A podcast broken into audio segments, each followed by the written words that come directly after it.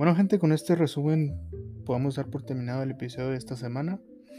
Eh, como pudimos ver, el tema de, del mismo fue pues, el envejecimiento, trastornos degenerativos y en sí demencia, que gracias a lo que nos compartieron los doctores Servicio y Ochoa, pues pudimos enriquecer mucho. Eh, y también hay que destacar que esto del tema de la neurodegeneración es uno muy importante para todos aquellos involucrados en los campos de estudio referentes al cerebro, ¿no? Que son la psicología, la neuropsicología, em, psiquiatría, etc. Bueno, a través de estos trastornos y el estudio de la neurodegeneración podemos entender más a fondo el propio funcionamiento del cerebro y sus procesos cognitivos, claramente. Sobre todo con el rigor científico y médico que estos temas requieren para poder crear un modelo de explicación de nosotros mismos, de nuestro cuerpo y de su funcionamiento.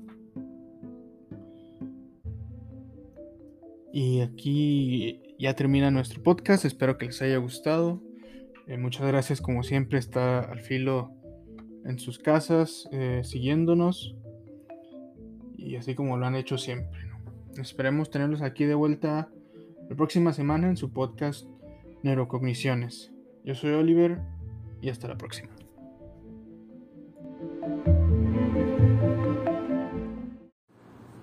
Muchas gracias y buen día a todas las personas que nos están escuchando. Eh, hablando un poco de cada uno de los temas que acabas de mencionar y comenzando por el envejecimiento normal, este se caracteriza por cambios en la capacidad de las funciones normales del cuerpo este es un proceso común que se da por el paso de los años y se debe a cambios que se originan a nivel cerebral.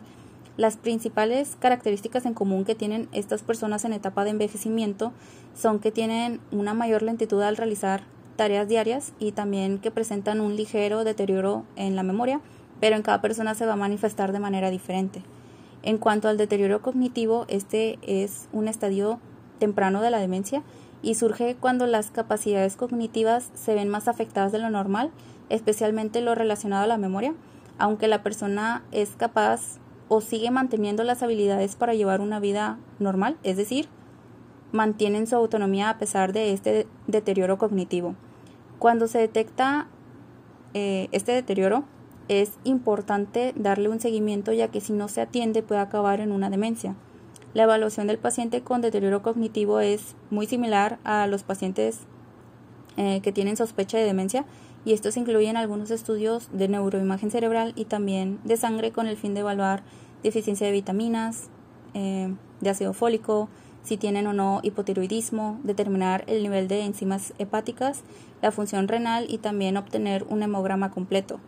Por último, se dice que una persona tiene demencia cuando pierde las funciones cognitivas como lo son el lenguaje, la memoria o el razonamiento, esto en comparación a una persona que tiene estas funciones a un nivel normal. Esta disminución puede ir acompañada de alteraciones psicológicas y o comportamentales y puede interferir e incluso imposibilitar el llevar una vida cotidiana normal. Entonces, estos pacientes se caracterizan por tres cosas. El primero es que tienen eh, afectado el sentido de la orientación, además de que sufren una pérdida de habilidades sociales y pues la característica más común es que tienen una edad mayor de 50 años.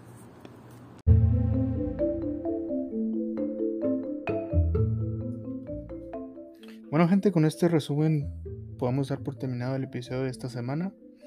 Eh, como pudimos ver, el tema de, del mismo fue pues, el envejecimiento, trastornos degenerativos y en sí que gracias a lo que nos compartieron los doctores Servicio y Ochoa, pues pudimos enriquecer mucho. Eh, y también hay que destacar que esto del tema de la neurodegeneración es uno muy importante para todos aquellos involucrados en los campos de estudio referentes al cerebro, ¿no? Que son la psicología, la neuropsicología, em, psiquiatría, etc. Bueno, a través de estos trastornos y el estudio de la neurodegeneración podemos entender más a fondo el propio funcionamiento del cerebro y sus procesos cognitivos, claramente. Sobre todo con el rigor científico y médico que estos temas requieren para poder crear un modelo de explicación de nosotros mismos, de nuestro cuerpo y de su funcionamiento. Y aquí ya termina nuestro podcast, espero que les haya gustado. Eh, muchas gracias como siempre, está al filo en sus casas, eh, siguiéndonos. Y así como lo han hecho siempre. Esperemos tenerlos aquí de vuelta la próxima semana en su podcast Neurocogniciones.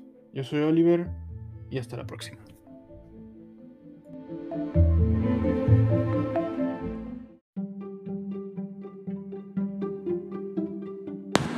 Hola, gracias por la invitación. Mi nombre es Eduardo Ochoa y vengo a hablar de las demencias, en particular la demencia asociada a la enfermedad de Parkinson o EP, de acuerdo a sus siglas, que es la pérdida de la función mental debido al desarrollo de cuerpos de Lewy en los afectados. Esta enfermedad aumenta su severidad con el tiempo, como consecuencia de la destrucción progresiva, por causas que todavía se desconocen, de las neuronas pigmentadas de la sustancia negra.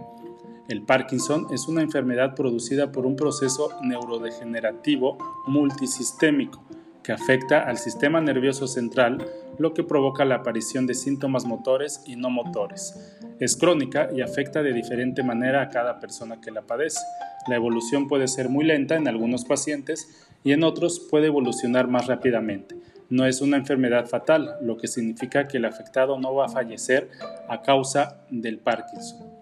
Los síntomas más comunes en cuanto a los motores es la bradicinesia, que es el movimiento lento, temblor en reposo, rigidez, inestabilidad postural, y los síntomas no motores son los sensoriales, los autonómicos, cognitivo-conductuales incluso trastornos de sueño. Otros tipos de síntomas son psiquiátricos, babeo, fatiga, incluso afectación urinaria. La neuropsicología nos dice que las personas diagnosticadas de EP tienen el doble de probabilidades de desarrollar deterioro cognitivo leve que las personas sanas. Entre el 20 y el 57% de los pacientes presentan deterioro en los primeros 3 a 5 años después de haber sido diagnosticados. Los déficits de flexibilidad cognitiva, planificación, memoria de trabajo y aprendizaje aparecen pronto en el curso de la enfermedad y son muy similares a los observados en pacientes con daño frontal. Estas manifestaciones han caracterizado ampliamente el síndrome frontoestriatal, en el que los sistemas catecolaminérgicos, particularmente el dopaminérgico, son predominantes. Así, el perfil que clásicamente se ha asociado a la EP ha sido un deterioro cognitivo leve de tipo frontoestriatal secundario a la disfunción dopaminérgica. Las personas con EP tienen de 2 a 6 veces más probabilidades de desarrollar demencia que las personas sanas. En los primeros estudios se consideró que la demencia secundaria a EP era de tipo subcortical y se caracterizaba por la presencia de bra difrenia y rigidez cognitiva. No se conocen exactamente las bases patofisiológicas y neurobiológicas de la demencia asociada a la EP. Se ha propuesto que probablemente se desarrolla por la extensión de los cuerpos de Lewy más allá de la ubicación típica en el tronco, al afectar el sistema límbico y el neocórtex.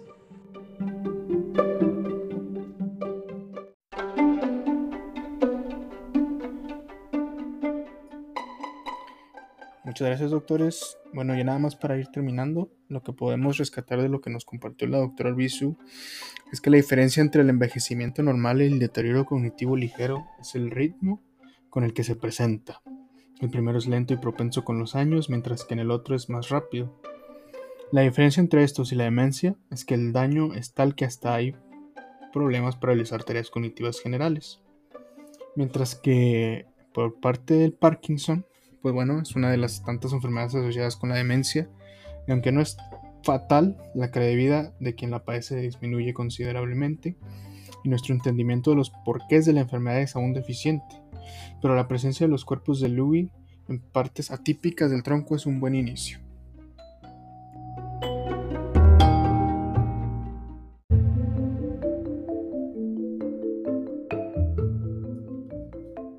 Bueno gente, con este resumen podemos dar por terminado el episodio de esta semana.